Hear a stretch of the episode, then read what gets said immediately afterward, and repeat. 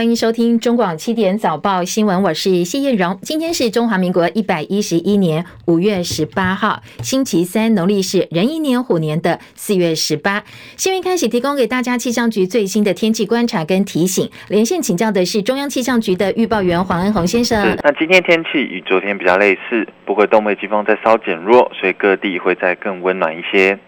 清晨的时候，中部以北及东北部低温是十八到二十度，感受是稍微凉一点。那南部及华东则是二十二十一度左右。那到白天起呢，各地高温会比昨天预估再回升个两到三度。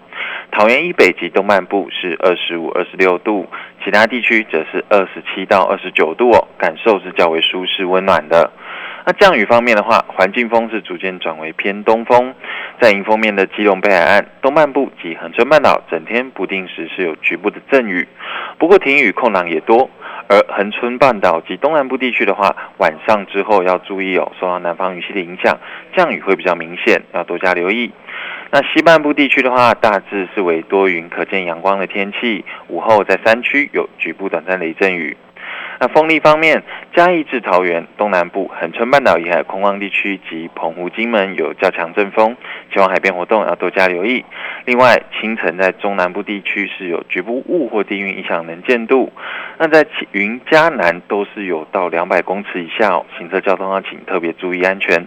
不过这样的情况，随着呃白太阳升起来，白天之后呢，整个呃低云或雾的情形就会逐渐消散了。谢谢恩鸿提醒，提供给大家参考。昨天国内新增。六万五千七百九十四例新冠确诊病例，本土病例六十一例中重症，另外有三十八例死亡，已经连续六天维持单日六万多例的确诊。有医生推算说，可能疫情在五月二十八号，也就是下周六会达到高峰，预测单日确诊数字是十多万。不过昨天疫情指挥中心指挥官陈时中说，现在来判定疫情的巅峰，恐怕怎么样讲都太乐观了，因为还要再观察几天才会比较稳定，比较。确定。在新增的三十八例死亡个案当中，昨天医疗应变组的副组长罗一军分析，死者的年纪大概三十多岁到九十岁以上，但是呢，重点是没有打过疫苗或者是只打一剂的高龄长者是最主要的死亡的这个背景分析。而陈时中昨天也宣布调整轻重症分流原则，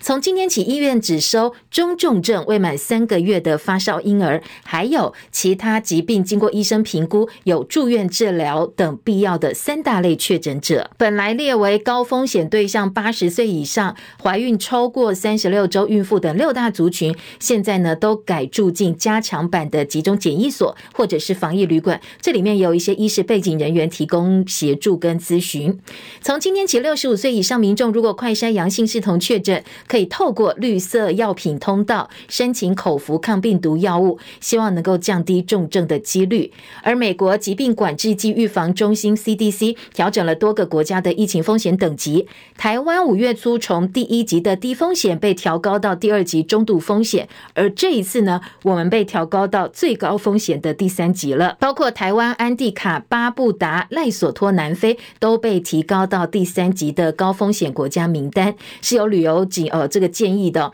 建议在往台湾旅游之前呢，必须要先确定更新疫苗的接种状况，如果没有更新。新最新的疫苗的话，就避免到台湾旅游。这是美国对于他们的公民提出来的警告。零加七新制上路，又掀防疫理赔乱象，多位绿营立委出面炮轰，要求经管会不能任由业者侵害保护权利。昨天晚间，行政院长苏贞昌出来定调说，政府会严格要求保险业者依法依约履行理赔责任，只要是核保符合条件，民众一定拿得到理赔金。中国大陆放宽了部分的防疫限制，加上美国公布强劲。的零售销售数据，市场情绪乐观，所以清晨美国股市开高走高，大型科技股带头领涨，最后四大指数全面收红，道琼涨四百三十一点，涨幅百分之一点三四，三万两千六百五十四点；标准普尔指数涨八十点，涨幅百分之二点零二，四千零八十八点；科技股纳斯达克指数涨三百二十一点，涨幅百分之二点七六，一万一千九百八十四点；费城半导体涨一百四十六点。涨幅超过百分之五，百分之五点零一，收在三千零六十六点。台积电 ADR 涨百分之三点二二，九十三点三二美元。联电呢，则是 ADR 大涨百分之四点四六，成为八点六六美元。前美国联准会主席伯南克表示，目前联准会的领导者对飙升通膨反应慢半拍，结果可能导致美国面对的是停滞性的通膨。摩根史丹利也提出警告说，随着经济活动放缓，通膨持续维持在高档，美国经济衰退的风险会大幅增加五倍。另外，在深夜收盘的欧洲股市，投资人寄望大陆经济火车头上海松绑，实施长达几周的防疫封锁之后，慢慢慢慢对于全球经济会有带动的作用。欧洲股市呢，今天是收高的，伦敦股市涨五十三点，七千五百一十八点；法兰克福指数涨两百二十一点，涨幅百分之一点五九，一万四千一百八十五点；巴黎 CAC 指数呢上涨八十二点，涨幅百分之一点三，收在六千四百三十点。昨天台股收盘涨一百五十五点，收在一万六千零五十六点，成交值台币两千零六十七亿元，三大法人合计买超二点二一亿。而国际美元回落，亚币走扬，昨天台北股汇市连袂反弹。台币部分盘中一度劲扬超过一角，直逼二十九点七块钱。中场升幅稍微收敛，收在二十九点七三二兑换一美元，升值八点二分。而台北外汇市场成交量放大到十六点一六亿美元。在美国表示会放宽对产油国家委内瑞拉政府的限制，还有美国联邦准备理事会主席鲍尔表示，联准会会继续升息，让美国经济成长放缓。抑制通膨飙高之后，油价今天是走跌的。纽约商品交易所西德州中级原油六月交割价跌了一点八美元，每桶一百一十二点四零美元。伦敦北海布伦特原油七月交割价大跌二点三一美元，每桶一百一十一点九三美元。美国南加州尔湾台湾长老教会发生枪击案，造成一死五伤，死伤者都是台湾侨民。五十二岁医师郑达志舍己救人，让数十人逃过一劫。昨天第一时间，美联社的报道说，嫌犯是六十八岁拉斯维加斯的中国移民周文伟，犯案动机是仇恨台湾人。不过后来有更多消息哦，就推翻了前面第一时间的报道。后来的消息证实，这个嫌犯周文伟是从台湾到美国的外省第二代，他疑似不认同台湾独立，行凶是出于政治动机的仇恨事件。他是来自台湾的移民，一九五三年在台湾出生。美联社说，他曾经因为遭到暴暴力抢劫受重伤，近年来家中又有变故，所以过去几个月心理相当的不稳定。叶博义的报道：这起针对台侨基督徒在教堂内发生的枪击案，震惊橘郡拉古纳伍兹市。拉古纳伍兹市因为气候温和，所以不少老一代的台侨都住在这里，并且常常在案发的教堂集合做礼拜。美联社访问到事发之后最先报案的一位会众，他表示，当时长老教会是为了要欢迎回到当地教会探访。教友的张宣信牧师，因此在主日礼拜之后还办了欢迎餐会。当时嫌犯也在会众当中，不过因为他是生面孔，所以教友以台语问候他，但他以国语回答说以前曾经到过这间教会，所以接待的教友也不疑有他。没想到就在欢迎餐会开始之后，周姓嫌犯先把教会的门给锁住，然后就开始对着人群射击，现场顿时一片混乱。后来是张宣信牧师先从后面用椅子重击嫌犯的头部，嫌犯不知倒地，会众才纷纷上前制服嫌犯。不过已经有一人不幸身亡，五人受伤。橘郡警方指出，周姓嫌犯在移民美国之前，曾经在台湾生活过一阵子，妻子与小孩都在台湾。目前他一个人住在拉斯维加斯。他声称，因为在台湾不受欢迎，所以才移民到美国，可能也因此才仇视台侨。中广记者叶博义在台北报道。美国警方初步研判，他的犯案动机疑似是反台独、不满两岸情势，而且仇恨台湾民众。橘郡警长巴恩斯说，周文伟对中国跟台湾之间的政治紧张局势感到不安，因为政治因素对台裔社区心生仇恨，所以开枪。在他车子里头发现的字条显示，周贤不认同台湾是独立于中国的国家。美联社说，被攻击的长老教会在台湾戒严时代认同民主运动，后来呢是以台独作为目标。周文伟目前以一项谋杀罪、五项谋杀未遂罪在押，可能面对的是死刑。美国检方说，他要杀死教堂里头的每个人，所以法官目前裁定的保释金是一百万美金。六十八岁的嫌犯周文伟也被起底，他曾经在台湾念书，高中读的是台中一中，还曾经在国内四所大学任教，其中福大跟中华科大也都证实了。福大说，周文伟因为有调酒餐饮上的呃实务经验，所以巴黎。到八一学年度曾经在生活应用科学系担任讲师，二零零三年到中国大陆，也曾经在无锡江南大学任教。世界卫生大会 （WHA） 二十二号到二十八号在日内瓦举行。WHO 说已经收到十三个会员国联名要求邀请台湾参与的提案，可能二十三号下周一就会表决了。美国国务院发言人普莱斯今天说，美国强烈主张世界卫生组织以观察员的身份邀请台湾参与，在这个月即将举行的世卫大会上，让台湾能够贡献自己的专业。普莱斯表示，孤立台湾是没有道理的。台湾自己就有严重的公卫问题，台湾的公卫专业、科技、民主治理、对抗疫情的韧性以及强健的经济，为世卫大会讨论提供相当可观的资源。他说，美国认为没有任何理由排除台湾参与。另外呢，在美国国会昨天深夜到今天凌晨，这是台北时间，举行了第一次关于 UFO 的公开听证会。在听证会上，五角大厦发布了神秘物体掠过飞行员的片段，官方形容是这个是不明的空中现象。其中有一小段的画面呢，是取自一个训练区的海军驾驶舱，显示一个漂浮在飞机上的球形物体，而另外一张照片显示是两个三角形的小物体。从一架飞机的驾驶舱掠过，他们都是透过这个夜视镜看到的画面。美国海军飞行员呢，从零四年一路以来到今年的最新报告。总共有一百四十四次观察到不明空中现象的目击事件，其中大部分事件结论是它确实可能代表某些未知的物理物件。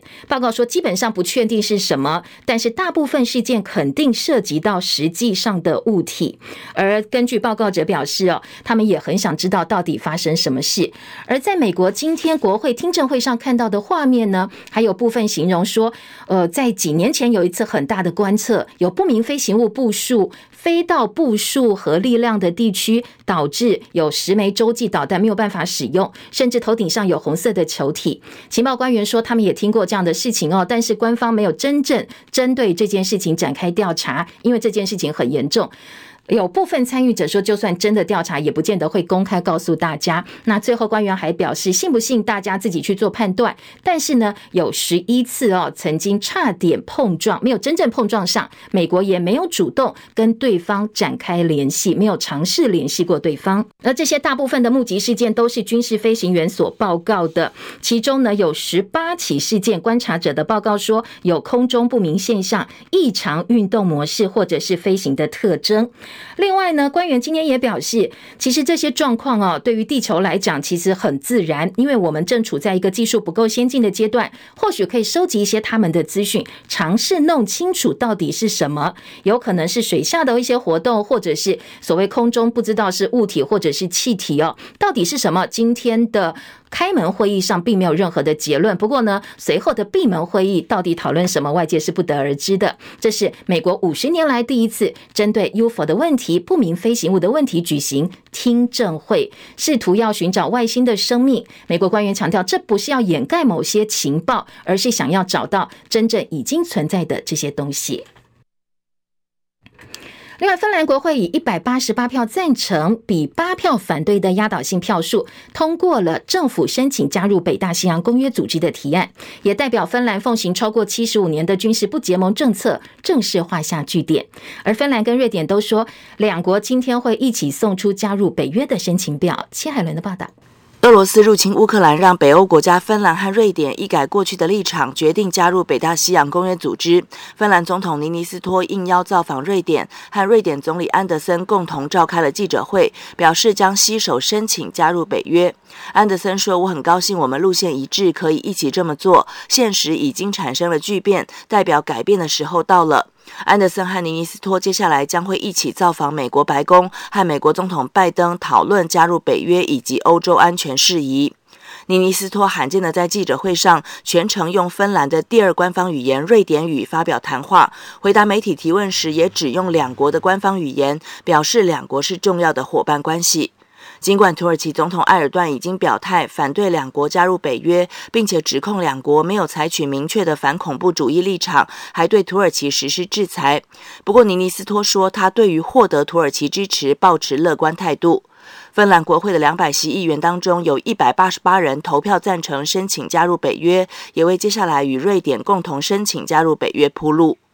记者戚海伦报道。乌克兰总统泽连斯基今天透过影片的方式现身第七十五届坎城影展的开幕式，这是他继格莱美之后第二度以突袭的方式出现在国际大型典礼。泽连斯基在影片当中呼吁说，俄罗斯开始对乌克兰发动全面战争，意图要进入这个欧洲，所以呢，他认为电影圈不应该保持沉默。而乌克兰今天为独立之后第一任总统克拉夫朱克举行葬礼，泽伦斯基跟第一夫人欧伦娜今天也共同出席现身。回到本土疫情的讨论重点，新冠肺炎本土疫情持续蔓延，总统府昨天又增加八名确诊个案。从四月七号到现在，总统府的本土个案已经超过一百一十六人感染。总统府强调，在各项业务上哦，目前都还是正常的运行当中，而且这些染疫者跟我们的国安官员、跟政府总统都没有直接的接触。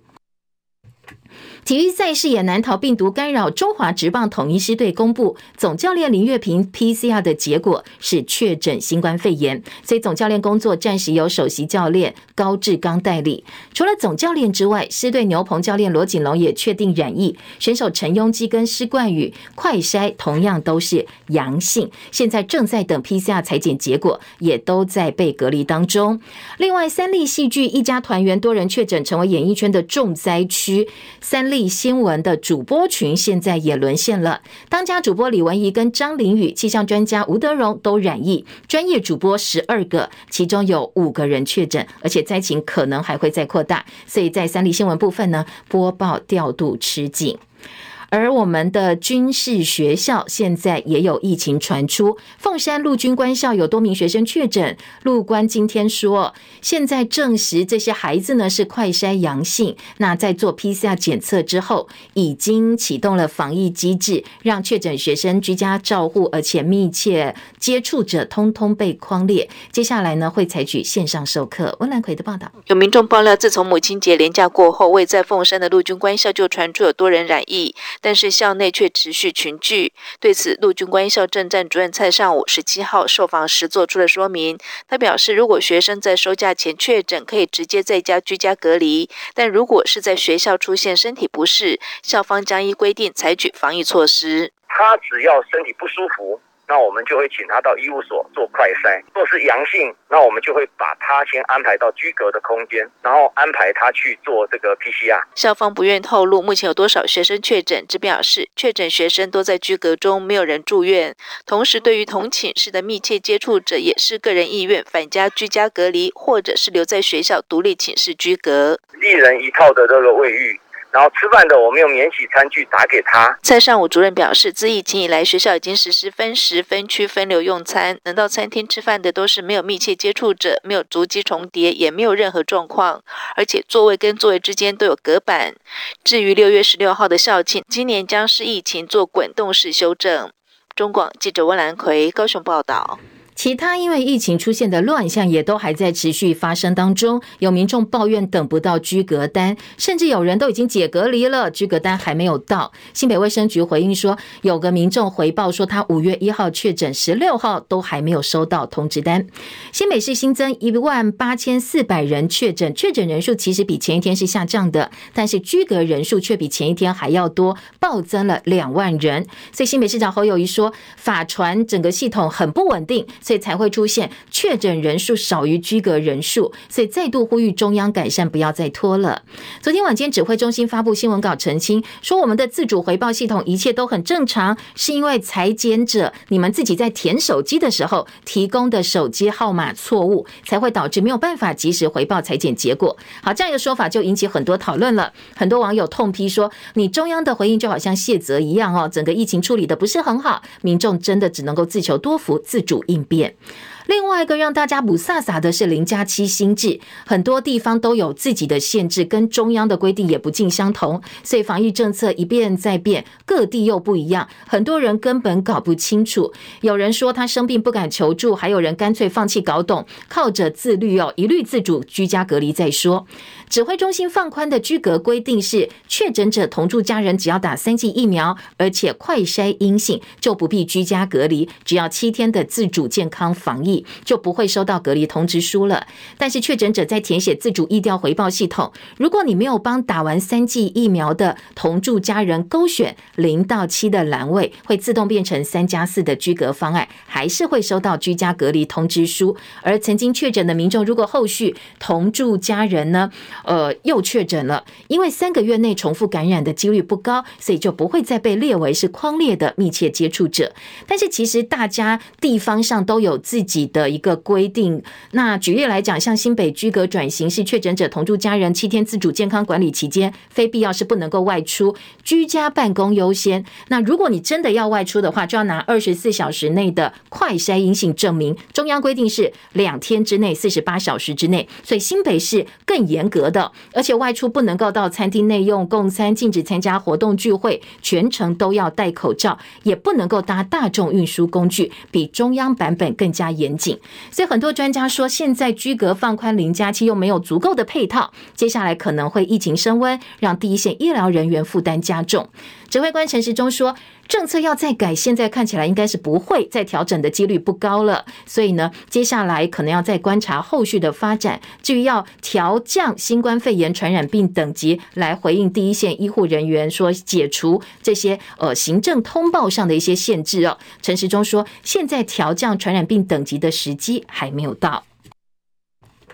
防疫保单之乱，保险公司先对保护呃保护重复投保核保趋严，接着呢，富邦产险抢先同业扩大拒保范围，引起了炮轰。国民党立委林维洲昨天晚间在脸书上发文讽刺说：“富贵要人帮，理赔跑光光。”而同党立委廖婉汝则留言暗赞，而且留言回应说：“怕输，干脆连中华职棒富邦悍将也收掉，这样永远都不会输了。”那林维洲回应还蛮酸的，因为富邦悍将今年的战绩不是很好哦，所以林维洲。回应说，反正富邦悍将也赢不了。那富邦悍将昨天晚间倒是还蛮露脸的，争光了。昨天赢球七比三逆转魏全龙呃魏全龙队，开季以来现在的战绩是五胜二十二败。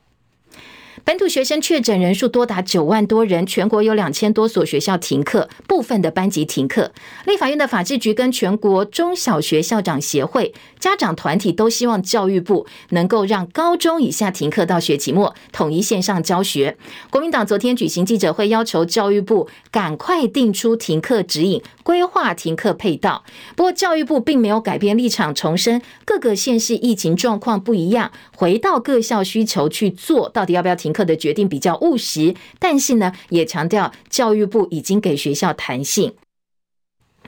而高雄市府昨天率先全国宣布，国高中在暑假前得采线上学习。而双北有高中跨区问题需要再协商，但是台北市目前是朝二十三号起停课一周的方向来做规划。今天双北还会再开会哦，看最后结论是什么。台中很多家长也跑到市长卢秀燕脸书下留言，恳求让小朋友线上学习。桃园市长郑文灿则表示，会按照教育部的指引。台南市。长黄伟哲则说，目前没有全面改线上的急迫性。不过，实际上第一教学现场也纷纷跟媒体投书，说现在呢停课标准相当混乱，很多学校都陷入反复停课、复课的轮回。一旦级任老师染疫，这个班级就全部停止实体上课；科任老师如果染疫的话，学校就要去找代课老师。如果这个找不到代课老师，可能部分家长就要开始呃这个披挂上阵，帮小朋友上课了。所以。家长团体也很担心，再这样下去哦，第一个教学品质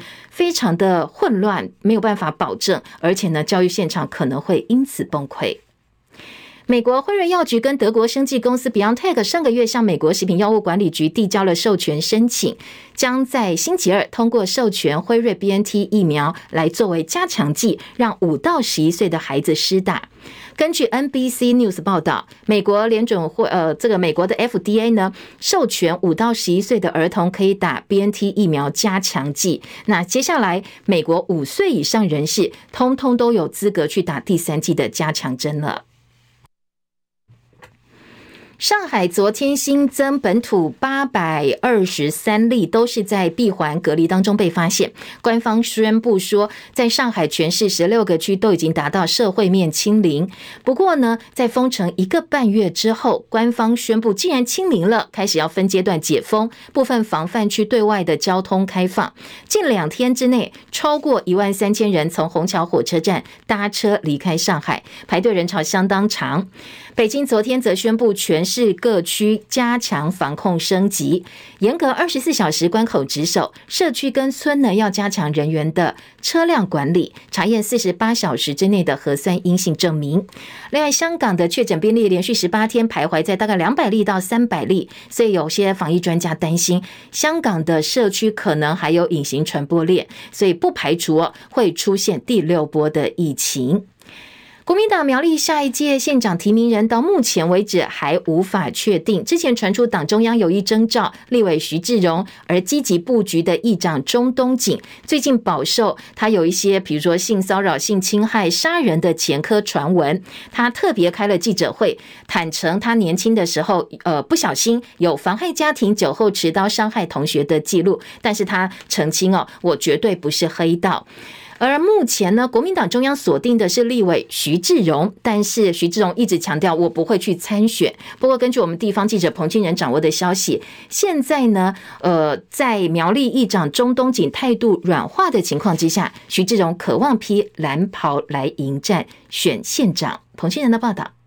身兼国民党苗栗县党部主委的苗栗县议长钟东锦布局县长已久，去年还办了超过百场的公投说明会，在基层也广受支持。早在今年初，国民党主席朱立伦约询立委徐志荣，希望徐志荣能代表参选县长，但徐志荣表明对参选县长毫无意愿。党中央属意徐志荣的传闻不断，中东锦也建请党中央办初选，甚至十六号中东锦召开记者会强调，如果徐志荣还是执意不选县长，将义无反顾挺身而出，为苗栗乡亲打拼；但如果徐志荣同意出征，为展现蓝军团结气势，将全力辅选。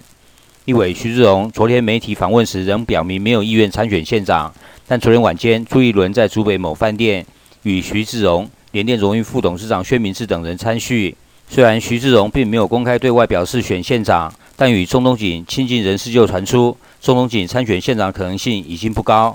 据了解，钟东锦与徐志荣私交甚笃，两人取得共识并不难，而且钟东锦也强调，只要徐志荣点头，将会全力辅选。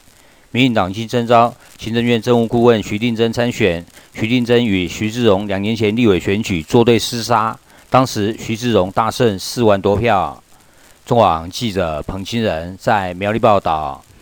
俄乌战事焦灼难解，连带也让台海局势呢备受各国关注。不但台湾周边邻国纷纷强化对共军可能犯台的应对，大家讨论的焦点，要不就集中在美国本身战略布局，要不然就是如何强化美日澳的应变支援能力。换句话说，大家讨论的都是外国怎么样直接插手台海冲突，但是很少有人，几乎没有人提到说，诶，要怎么跟台湾一起哦协同作战，达到牵制共军的最佳效果，所以不知道大家有没有注意到说，台湾的主体性似乎不见了呢？要注意的是哦，在各国的密切的合纵连横之下，台湾会不会慢慢慢慢失去了自己的发言权？资深记者张伯仲的分析报道。年度防卫大戏汉光三十八号演习为期五天的图上兵推本周登场，就在俄乌战事焦灼之际。传出战场上，乌克兰守军实际采用各项不对称作战的战法，都已经成为我方兵推攻守各方的研议重点。在此同时，美国参院也忧心北京会趁俄乌战事对台蠢动。美国国家情报总监海恩斯作证时透露，美方研判从此刻到二零三零年间是最关键也是最急迫的时刻，并研判北京正极力备战，设法建构能摆脱美国干预而接管台湾的能力。美国之音报道。拜登总统五月下旬造访南韩和日本，是想进一步发展三边军事联盟来对抗北京在印太地区的影响力。此外，日相岸田文雄月初和英国首相强生签署相互准入协定，允许日本自卫队和英军联合演训，并借用对方的军事设施。甚至连美英高层都讨论过如何加强英国在亚洲的核阻力，其中包括美国一旦为台湾和中共开战，英国将扮演什么样的角色。在这些检讨论辩中，大家不知道有没有注意到，台湾的自主角色怎么不见了？各方讨论焦点要不集中在美国本身的战略布局，要不就是如何强化美日澳洲应变支援能力。换言之，都聚焦在外国到时候该如何直接插手台海冲突，却完全没人提到届时该怎么和台湾协同作战，达到牵制共军的最佳效果。一般说来，只有两种可能性。第一是类似直接和台湾建立起军事合作关系的议题太过敏感，尤其顾虑触犯中共大忌，引发不必要的纷争；要不就是各国从未把台湾备战努力当成一回事。也别怪外国人大小眼，其实就连台湾人自己，有时对于自身武器研发成果或备战演练的关注力，也都远远比不上美国随便宣布什么样的军售项目。军方基于七敌原则，或许有必要讳莫如深。另外，那些眼瞎心盲、欠缺基本常识，还喜欢到处挑衅嚷嚷的键盘酸民，永远都只会一味唱衰国军实力，最后就逐渐形塑出国军毫无战力的刻板印象。西方兵圣克劳塞维茨说：“民心和民意，不管对国力或军力，都是个重要因素。民众的战争烈火一旦被点燃，就会产生即便百万雄师都难以匹敌的威力。”对照起红色网军不断利用灰色地带散播我国军不堪一击的假讯息，用意或许就想先击溃台湾民众对于战时国军御敌的信任和信心。当然，在此不是要鼓动义和团或白莲教那种盲目信仰，但军方除了不定期营区开放和演习时的声光效果来展现军容壮盛之外，选择适度公布战备情资，不但算不上泄露军机，有时还能获得振奋民心，甚至相当程度对敌人产生吓阻的效果。当然，如果只从多一事不如少一事，或家丑不可外扬的心魔着眼，那只好另当别论。中广记者张伯仲台北报道。中广早报新闻。早报在头版的新闻重点，中时联合持续关注的是跟疫情有关的话题，而自由时报则是把头版头条跟那页三版大篇幅报道昨天在美国南加州的这一场枪击案哦。好，今天的联合报头版头条焦点是说，呃，接下来呢，我们确诊住院的对象只限三大类，一个是中重症，一个是不到三岁的小朋友，呃，不不到三个月的婴儿，还不是三岁，是三个月的婴儿。另外，如果本来呃你身体有些疾病，或者医生判断说，哎，这个可能要住院，这当然也可以例外被呃这个收治到医院里。其他像孕妇啦，或者是长辈超过八十岁以上长者，就通通住到集中检疫所那边，也是有医护人员去帮忙哦。好，这是联合报今天的头版头条，中国时报头版头条今天的重点。今天起，六十五岁以上的长辈快筛阳性可以给药。另外，下半版面是美国的这个 CDC 要正式把台湾列为是疫情的等级最高风险等级，对于他们的公民提出了一些旅游警告。当然，这对于呃自豪我们以前是防疫模范生的台湾来讲，确实有一点比较没有办法接受。而加州血案呢，自由时报今天头版头条大篇幅报道说，呃，这个是有政治动机的一起枪击案哦。那当然被。景的凶嫌的背景，今天自由大作是说，因为他有呃所谓的合统会的背景，合统会呢，今天自由内页三版把它列为是。中共半官方的统战组织，所以说接下来我们很多国内的一些呃这个民进党的支持者啦，或者相关团体说要把合统会列为是恐怖组织哦。好，这是自由时报今年的头版重点。今天联合报在头版还有政治版面做了呃一系列，应该接下来还有其他的分析了哦。马上蔡总统上任的五二零就职周年纪念呢，今天在。联合报跟中国时报都有一些对于呃上任之后的施政检讨跟分析来做一个评价，来体检一下哦。中时联合都有做。好，自由时报今天头版头条是加州血案，那大标题说现在呢加州血案因为有政治动机，所以呢 FAPA 呼吁美国把合统会列为是恐怖组织。在《自由时报》的标题跟内文当中提到，美国南加州尔湾长老教会的枪击案一死五伤，因为嫌犯曾经是拉斯维加斯中国和平统一促进会成员，所以长老教会今天会跟台教会开记者会，呼吁美国政府详查行凶动机。严惩行凶者。那我们政府对于诉诸暴力的激进统派团体，应该要积极遏止。当然，呃，长老教会跟台教会都是对于台湾独立立场是比较鲜明，所以等于直接挑明了要对于所谓呃统派团体呢，希望政府能够用公权力哦来加以阻止。自由强调，嫌犯周文伟是中国合统会成员。那这些统派团体接下来会不会被进一步呃被当局锁定，也是大家来关注的重点。而今天的《自由时报》三版大标题则说，立委说前合同会成员周文伟犯下加州显然是准恐怖行为，内容强调合同会是中共半官方的统战组织。不过，呃，在拉斯维加斯的合同会也已经撇清跟周文伟之间的关系了。自由报道说，现在民进党立委表示，这个案子是准恐怖行为，后续要担心的是模仿效应，所以必须要正视中国统战背景的仇恨言论跟组织。还说台湾可能也有中国合统会的分会，支持美国把合统会列为是恐怖组织。加州警方说，枪手周文伟仇台，那他有保全执照，所以可以合法买枪。呃，周贤锁定台湾人聚集的教会，他曾经在台湾多所学校任教。蔡总统昨天表示，暴力永远不是解决的方法。现场还原，他打算把所有人都杀光，凶手穿警卫的衣服、戴帽子，逐一锁门，把现场门锁起来哦。那幸好呢，在当时，呃，包括我们前面有提到的这个，有部分现场的人士呢是。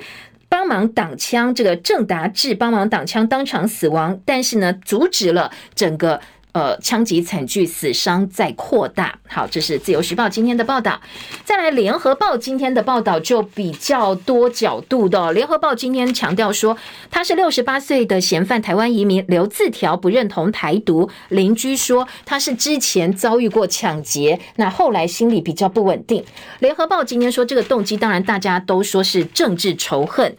美联社报道，他本来在拉斯维加斯拥有公寓大楼，收租金为生，为人和善。几年前被一个房客抢劫痛打，头部跟身体都受伤，从此性格大变。后来把公寓卖掉，他的太太拿去，呃，又离开他，把自己跟孩子搬回台湾住，所以他一个人留在拉斯维加斯。去年夏天，他曾经在住处开枪，无人受伤。不过事后呢，周文伟遭到驱逐，从此他的心理状态越来越不稳定。抱怨政府没有办法让他安享晚年，也很担心变成游民。好，他是毕业于台中一中，所以过去呢，嗯，其实他的学历背景都还不错，在美国也拿到餐饮学位，曾经回台湾教书。那后来呢，也到中国大陆教过书。他的太太是生病回台湾就医，两个儿子都在美国，很少跟在台湾的亲戚联络。好，这个是背景的分析哦。今天联合报，呃，除了有政治动机之外，他自己留下的字条，另外也把他的心理背景。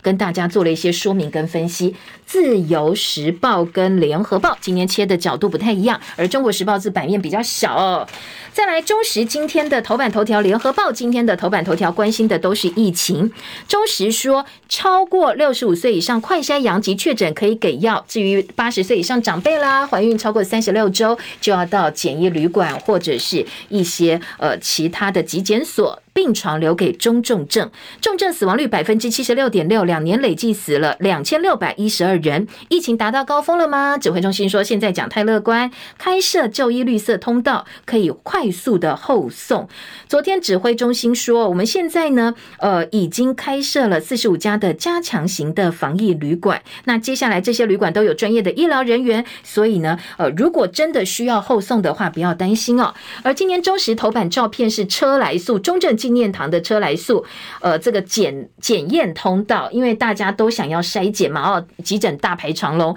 所以台北市就在中正纪念堂设了，你这个车来速可以在车子上就完成筛检，但是呢，还是很难排哦，大排长龙。今天的中国时报报道，在快筛可以。给呃给药，六十五岁以上长辈快筛阳给药的情况之下，自由时报今天说可以减少八成的重症率。还有专家学者何美香说，自我隔离不要占用任何医疗资源的话，就算我们的确诊者没有通通都验出来，这也是好的黑数哦，就没有关系啦，因为反正他也不会出去害别人。你在家里乖乖自我隔离，即便没有筛检出来，也不是太大的问题。联合报头版头条告诉你，重症死亡生，住院大紧缩，今天起只收治三大类确诊者，而美国把我们的防疫层等级呢升到第三级的最高风险。第三级最高风险，中时头版下半版面也看得到，说旅游警示，台湾被美国列为最高风险等级，因为我们在十七号，不管确诊人数还是死亡人数，都在全球名列前茅，排在第三名。好，不太开心的名列前茅。呃，理赔乱象，今天的这个早报财经报纸做很多。包括了在经济日报的部分呢，是报道了头版二题，还有内页二版。苏奎说，防疫险已经核保就要赔，通通都要赔，不能够不认。青上火线回应重复投保争议，强调零加七保护，就算你自选三加四隔离，也拿得到理赔金。现在五大理赔争议，经济日报帮我们整理出来了：重复投保、自选居隔三加四、陪同隔离，还有居家照护用药，用什么样的药才赔？快筛阳确诊怎么认定？好，这个部分呢，呃，用药的部分跟快筛阳确诊都还在研议当中。陪同隔离业者是达成共识的，跟确诊接触而被隔离会理赔，反之就不理赔。自选居隔三加四，业者说这个我们不赔，但是苏奎说要赔。重复投保呢，现在是针对已成立的契约，而且定额给付保险不适用。重复投保特别针对还在核保的防疫险，像核保通过的话，我就会照契约。但是如果没有通过，就有变数喽。另外，《经济日报》说，防疫保单一个月下架六十四张，呃，在几呃这个保防疫保单的部分呢，现在法定传染病的保险只有四张，市售的产寿险还有十七张。好，这个是今天的《经济日报》，而且富邦产也说话了，强调说，只要我签发保单给你，而且已经寄给你保单通知书了，就不要担心哦，这个东西我们是会赔的。再来听到，呃，在中时林佳期上路，好友于呼吁非必要不要外出。还有海军的基隆舰也传出疫情，那十多个人确诊。第二轮的快筛实名制，如果你想排的话，下周可能就会开始了。而联合报今天则说，防疫险乱不完，绿营立委批经管会，那苏奎就出来定调，有隔离事实就要赔。但是呢，零加七大家真的搞不懂。联合报有呃举了一个例子，一家四口大家居隔的时间通通都不一样，各县市也不一样，所以造成民众很大的困扰。呃，除了疫情焦点之外呢，在其他的话题，我们也赶快来听一下啊。联合报今天头版二题说，疫情下的五二零民怨高涨，蔡政府的燃眉之急，防疫超前部署一年，但是什么都慢，还是慢了一步。选举任内最后一战，很难保不被跛脚。派系蔡苏体制之下，现在利益纠葛摆不平。联合报怎么来看目前的这些状况哦？说马上蔡总统执政就要满六年了，连续两年五月台湾都在疫情爆发期，去年幸运挺过三级警戒危机，但是今年恐怕哦有快筛之乱，又有每天都好几万人的染疫，加上呢呃保单之乱、医疗之乱，大家民怨沸腾的，呃很多乡下。之前是民进党铁票区，但是这一波呢，也是抱怨连连哦，民怨沸腾。所以接下来会不会影响到民进党的选举？这是蔡英文总统任内最后一战。而且今天联合报还说，苏贞昌现在资源一把抓，党内派系已经开始浮躁了，因为他用人喜欢内生，还技巧性的拔擢苏家军。呃，接下来可能对于民进党的党内也会造成一些影响。好，再来听到的是，呃，在。今天的联合报呢也说，疫情下的五二零，蔡英文的两国路线，两岸没有更糟就已经是万幸了。美中台博弈，蔡清美抗中，北京加强对台湾的压迫，而且口号治国不认错，在野党批安居乐业只能梦中相见。今天的联合报还质疑政治干预司法，以及呢网军钳制民主，修宪脑死瘫痪，这些都是学者的批评。蔡英文任期倒数两年，到底想留下什么样的历史定位？联合报也呼吁。我们的总统真的要认真想一想哦。中时则说，蔡英文执政六年，青年叹低薪，连机会都没有。在野党点名多项缺失，工作难找，通膨、高房价，年轻人是看不到未来的。另外，中时今天的二版报道是校园对于零加七政策的一些反应。家长说，现在的零加七政策还有校园不停课，就是要叫大家赶快染疫，意图使人快染疫。质疑放宽标准是要为了选举，赶快去忙选举。诊医生警告，Omicron 还是有重症打击，教育部应该要认真思考远距教学，否则呢，呃，对于小朋友、对于家长、对于老师来讲都不是很好。而双北今天会开始研议中小学是不是要停课两周，高教工会提醒统一远距到期末。小朋友学童的 BNT 疫苗五月二十五号开始，五到十一岁可以优先接种。这是中时今天的二版。再来，联合报今天的二版告诉你的是转型正义哦。现在呢，促转会这个月底就要解编，昨天行政院三读通过促转业务转型配套，包括了部分条文的修正。促转会退场之后，业务就交给法务部、内政部跟文化部、啊卫福部、教育部、国发会来持续办理。好，这个今天联合报说，行政院要推动转型正义汇报，增加行政不法样态，赔偿受害者。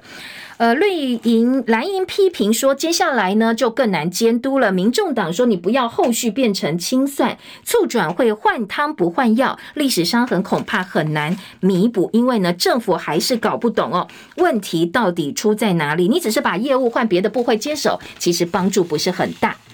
经济日报头版头条说，红海要盖十二寸厂，启动马国大投资，半导体帝国俨然成型。好，这个是在红海的最新布局部分。经济日报的头版头条，建厂的金额大概千亿元起跳，月产的目标是四万片。